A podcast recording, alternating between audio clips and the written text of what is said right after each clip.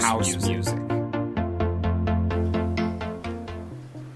Bueno, y seguimos acá hoy en, en Los de Atrás. Eh, estuvimos hablando un poco acerca de la radio, acerca de los 101 años que se cumplen.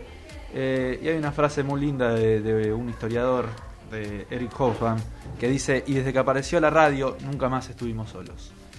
Eh, y linda frase como para continuar la tarde.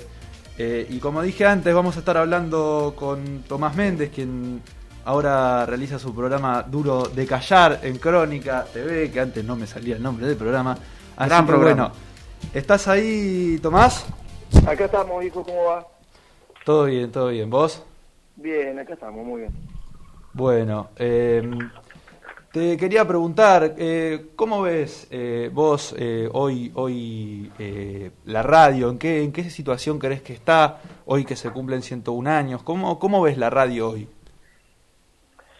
Le veo más o menos parecida a lo que fue la radio en la historia, lo que pasa es que cuando estudiábamos quizás no, no- nos, nos decían que, que las cosas eran diferentes, pero de nada, lo veo como un instrumento de dominación cultural muy fuerte, como siempre lo fue, eh, compitiendo fuertemente con la red y la televisión, es un poquitito más débil ahora, eh, pero bueno, sigue siendo un instrumento, digamos, cultural de dominación importante, eh, dominación en algunos países y en otro caso de refuerzo cultural, ¿no? ¿Y por qué me decís que la ves más débil en estos días? ¿Qué, qué, qué situación ves? No, claramente hay una hay una renovación, digamos, este, de, de la franja etaria de consumo de medios y a medida que van entrando chicos, la radio se va debilitando, digamos. Ese era un proceso que se iba a dar, que estaba anticipado y bueno, creo que se está dando, ¿no?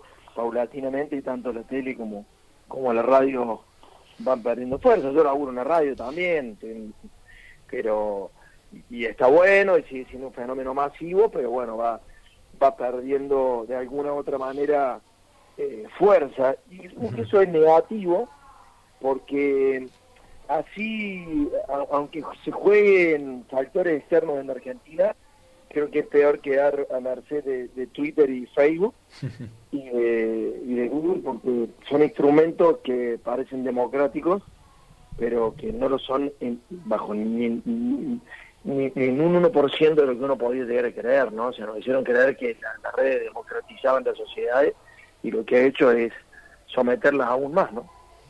Sí, es verdad, creo que eh, en el primer bloque estábamos hablando un poco de esto, desde del odio, principalmente en la política, en los medios de comunicación, y creo que el odio también es algo que está muy presente en las redes sociales, principalmente en Twitter, ¿no? Siempre se habla eh, de, de esto, ¿no? De cómo, cómo aparece el odio en cada mensaje en Twitter. Eh, es complicado manejarse con eso. ¿Vos cómo te llevas con las redes? ¿Qué- ¿Cómo te manejas?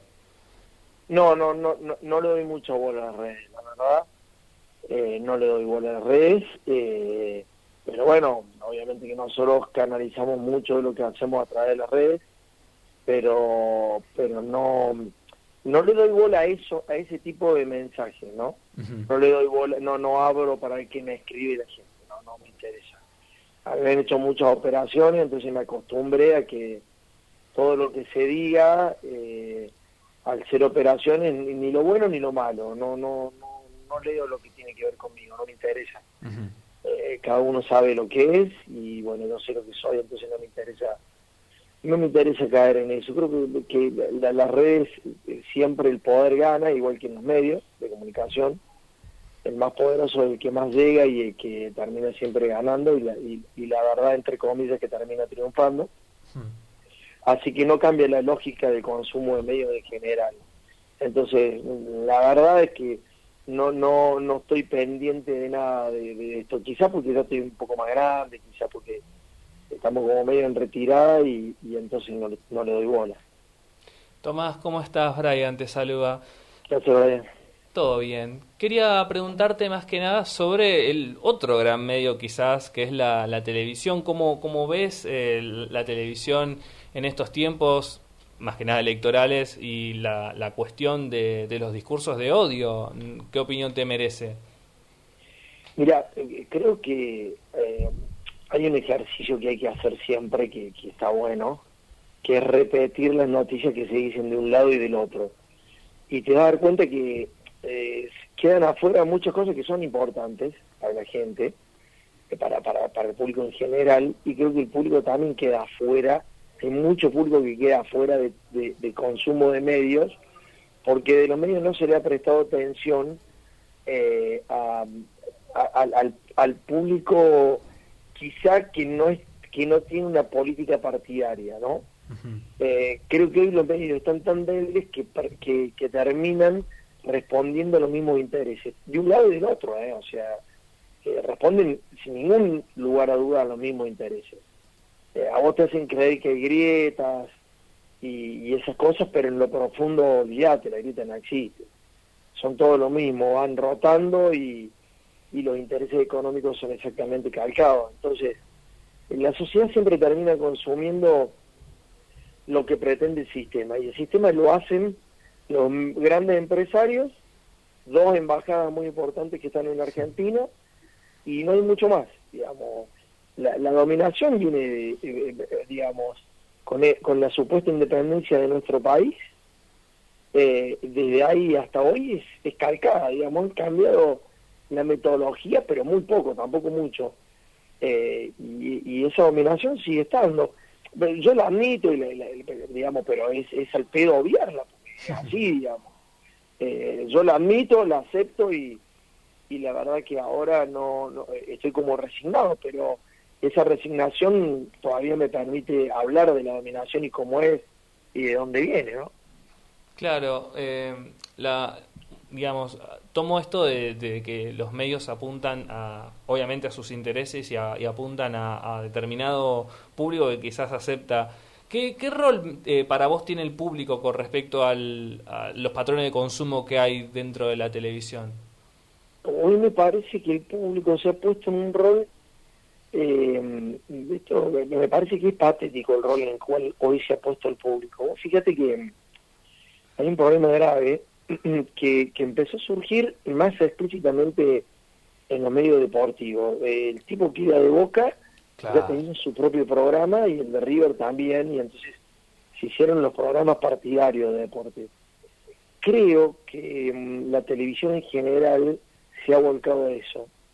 Eh, a ver, digamos, lo, que son los canales de noticias, estamos hablando. Y después tenemos los canales abiertos, que son mucho más peligrosos aún, porque eh, los que te dicen que miran televisión para desenchufarse y terminan viendo los canales de aire, eh, en realidad te están enchufando, pero eh, cosas mucho peores que hacen a, tu vida y a tu decisión política, pero sin decírtelo de manera explícita. Parece que es mucho más lícito escucharlo a Feynman que ver, por ejemplo, Telefe, que, que pertenece a una empresa americana, ¿no? Sí. Eh, Tomás, Pablo, te saludo, un placer tenerte, gracias por estar. Tomás, bueno, hoy más que nada me gustaría que nos cuentes qué, estás haciendo, bueno, estás ahora en, Crónica y, también, bueno, hablando de esto de, la política y del odio, ¿se puede hablar de otra cosa que no sea política hoy en la actualidad, en la televisión? En los canales de noticias no, en Crónica se habla de política, pero la política ausencia de política en general. Yo estoy en Radio del Plata de 6 a 9 todos los días y, creo que estamos haciendo un gran programa, pero creo que la política está bueno hablarla, está, está bueno debatirla, decirla, contarla. Me parece que, eh, digamos, las decisiones se toman ahí. Si vos querés cambiar el desarrollo de, de lo que viene siendo, o por lo menos incomodarlo, me parece que es importante que se hable. Totalmente. Yo, yo, yo lo haría, te, diría que prohibiría que no se hable de política en los medios. Eh, pero bueno, la verdad es que me parece que nos hemos enfrascado en determinadas circunstancias y situaciones que hacen que el periodismo se vaya dibujando y borrando por culpa del público y por culpa de, los empresarios, de la política y bueno, nada de eso, por culpa del sistema, claramente. Sin dudas, sin dudas. Y con respecto a la actualidad, Tomás, ¿Qué, pensás sobre, sobre esta la gestión del gobierno? Bueno, obviamente con el contexto de la pandemia y, demás, pero nos gustaría saber también tu opinión en, estos años. De, Creo que mm, la política ha perdido mucho terreno también. eh, creo que la palabra eh, ha perdido valor, la palabra en sí, y, y, y, la palabra se compra y se vende, se ha vuelto una mercancía. Ha perdido el valor de palabra, pero ha ganado el valor económico. Es decir, la palabra ya no, no, no tiene el valor en sí mismo, no hay un pensamiento que se transmita si no hay un interés por detrás. Creo que todo se compra y se vende y que, y que eso es lo riesgoso y lo que puede lo que puede terminar dañando severamente a las sociedades y creo que eso podría despertar un, problema para todos, porque um, hoy ponía el ejemplo en la radio, mm. eh, si, si yo compro la palabra de alguien, eh, ese alguien me, me, está, me está vendiendo en definitiva, me está, me, me está vendiendo lo, los intereses populares por lo general hacemos un ejemplo en política, mm. la política supuestamente es el arte de convencer, y, y la verdad que hoy el convencimiento, eh, si hubiera convencimiento en la política hay cosas que por más que sean, eh, por más que existan dos ideologías antagónicas deberían salir. La ley de etiquetado, la ley de, de los precios frontales en los alimentos, uh -huh. por un montón de cosas que evidentemente tienen en cuenta la mayoría, pero como las medias empresas están representadas por diputados, y esos diputados cobran por eso, eh, nunca se terminan desarrollando las, las, las cuestiones que puedan beneficiar a la mayoría. Entonces, por ahí cuando me dicen, no, pero vos Méndez sos antipolítica, no, lo principal antipolítica es la política. Uh -huh. Los que los que hacen, eh, eh, los que están generando un clima de antipolítica es la política. La foto de Alberto es patética, ¿eh? Uh -huh. o sea, la, la, foto sí. lo que refleja esa foto es... El de cumpleaños sí, de Fabiola, decís. Mm es patético. La verdad que es una cosa, es una cosa que no, no me la esperaba mm. de un gobierno progresista. Mm. No me la esperaba y no, no creía que iba a venir.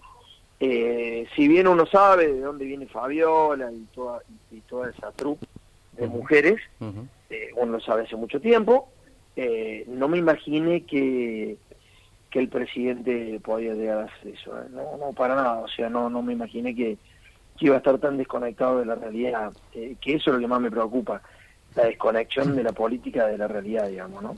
Tomás, y una pregunta, ¿cómo ves el panorama de los medios, de los medios no, perdón, cómo ves el panorama político en general? ¿Qué, qué sensaciones te despierta que, que, que los Milei, que, este, que estos sectores de, de derecha eh, estén ganando cada vez más fuerza? ¿Cómo ves el panorama en general?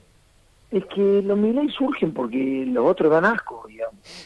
Ese es el gran problema. O sea, digamos, eh, Milei nunca va a llegar eh, a, a, a, ser presidente de la nación, digamos. Eso está clarísimo. No, pero ¿no? es verdad que, que, que, cada vez gana más fuerza y gana más presencia en los medios, me parece. Va a ganar presencia. Yo creo que es positivo eso, porque eso es un cachetazo a los que se creen políticos. Claro. Eh, es un buen cachetazo para, para todos los boludos que Mm. que andan en la rosca y que creen que con un café y haciendo negocios están haciendo política, ¿no? Me parece que es un, es un buen cachetazo. Eh, ojo, eh, yo creo que lo, lo de Milei, eh, si Milei fuera, mirá lo que te digo, si se peinara bien, cambiara de traje cada vez que sale en cámara y tuviera un poquito más de apoyo, eh, Milei puede, Ahí puede cambiar, ¿no? Chance, sí, tendría chance de llegar porque porque creo que hay una situación eh, tan crítica, digamos, en muchos sectores, que cualquier cosa que vos digas desde de, de la ruptura, eh, hay, hay, posibilidades de llegar. Y lamentablemente vos fíjate que es un fenómeno interesante, porque vamos a decir, bueno, pero la izquierda también es rupturista. No, no, la izquierda ha transado tanto con la derecha que se ha vuelto, se ha licuado, se ha vuelto la nada misma. Entonces, eh, digamos, es increíble, pero el rupturista es Milei y no Nico del Caño, digamos, ¿no? Eh, pero bueno, bueno, esa es la situación que estamos viviendo. Tomás, ¿y qué, qué, pensás sobre lo que se vivió hace unos días con una maestra en la matanza, con la supuesta bajada de línea, o doctrinamiento? Nah, ¿Para vos pensás que vos pensás que está bien el debate en las escuelas, que se tiene que hablar de, de política? ¿Cuántos años tienen los chicos eso? Y esos chicos... 16 años. Claro, adolescentes. Mm. Eh, ¿Estás seguro de 16 años? ¿De, de qué años son? ¿Se Cuarto, dijo de qué años son? Cuarto año habían dicho, así que creo que es esa edad. Estamos sí. seguros que son de cuarto, ¿no? Bueno, si son de cuarto año y 16 años, mm. Yo a mi, a mi docente a los 15 lo volvía loco. eh, eso, eso no es una eso no es sometimiento ni adoctrinamiento. Total, el, total, el, total. chico el chico le está discutiendo y se está cagando de risa y uh -huh. está está hinchándole la bola a la docente, de cual no me parece mal, me parece una, una travesura, y la docente se calienta y salta, porque porque no están en una buena situación los docentes, porque no están cobrando bien, porque están en escuela de mierda, porque los chicos cada vez van con menos ganas de estudiar, porque las condiciones son pésimas, porque la crisis es asquerosa y porque probablemente sea pobre esa docente y tenga los huevos por el, por el piso. Entonces cuando el chico la agarra para la cagada, mm. reacciona. ni, siquiera es un error, no... No vale la pena ni, ni, siquiera tomarlo como un error. La vieja salta, le, le, dice lo que piensa y me parece correcto, y me parece bien. Eh, es, es idiota pensar que alguien no tiene, no tiene ideología y, y que no la, y que no la va y que no la va a poner en juego, porque vos la podés poner en juego explícitamente o podés omitir, podés no contar cosas, podés no decirlas, podés no hablar del proceso militar, podés no hablar de, cómo se generó la deuda en Argentina, podés no hablar de quién era Rivadavia. Y eso también es ideológico, o sea, digamos. Entonces, la, verdad que me parece una cosa natural, está bueno que se hable en la sociedad, no digo que, sea un tema que, haya que pasarlo por arriba, pero, me, pero me parece que eh, la, docente no, no, no estuvo mal, para nada, o sea, digamos, o si estuvo mal es porque las condiciones son condiciones bastante complicadas, ¿no? Totalmente. Eh, una pregunta, Tomás. Eh, vos estuviste en una situación complicada ahora con respecto a los medios, con C5N, por lo cual te pasaste a, Crónica TV. ¿Sentiste, eh, ¿sentiste un, espaldarazo, por así decir, de los medios, como una cierta indiferencia de los medios o capaz de tu compañero? No sé cómo lo habrás vivido en ese momento. Nah, no, la verdad que no me interesa, no creo que a la gente le interese eso. no, no, nunca esperé nada de nadie, o sea, digamos, uno no puede sentirse defraudado de lo que no espera del otro, digamos. No, no, no. No, la verdad que no, no, no, no, no sentí nada, no, no. No, no tengo nada para decir de nadie de, ningún lado y yo sigo laburando, sigo haciendo mis cosas.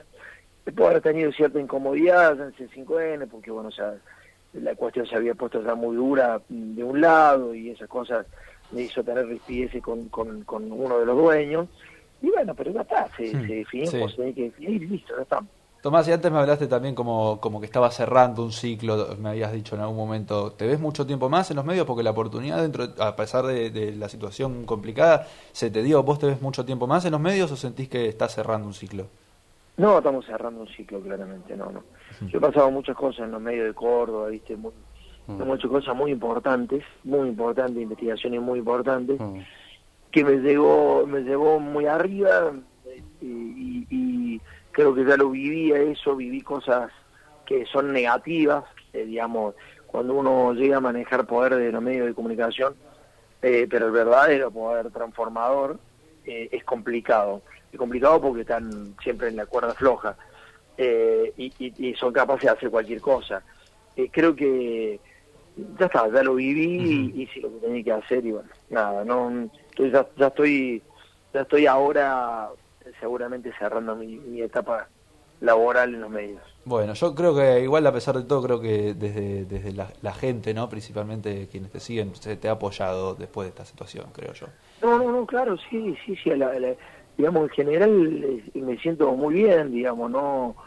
Eh, el domingo pasado entregamos el programa eh, eh poniendo crónica primero, o sea, digamos, estábamos estaban bien la autoridad y eso, o sea, de a poco las cosas, pero lo que pasa es que también que hay que ir cambiando un poco el perfil, hay que ir perfilándonos para para que la cuestión sea más periodística, para que para que también se admitan críticas a lo con lo que uno concuerda, porque no dejo de, de, acordar con este sistema mucho más que con el de Macri, ¿no? Lo de Macri fue una tragedia, como lo fue el proceso militar y como lo fue lo de Menem.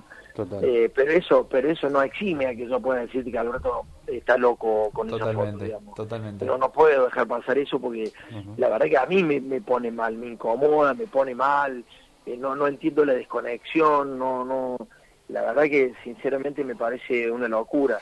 Eh, pero bueno, uno lo espera más de los personajes de la derecha o es menos condenar de la derecha. De hecho, pasó con Vidal, pasó con Carrió, pasó con Rodríguez Larreta, pasó con Santilli pero de la derecha uno de esas cosas las espera porque la derecha le importa un huevo el otro. Yo que me pareció raro lo de Alberto, sinceramente, ¿no?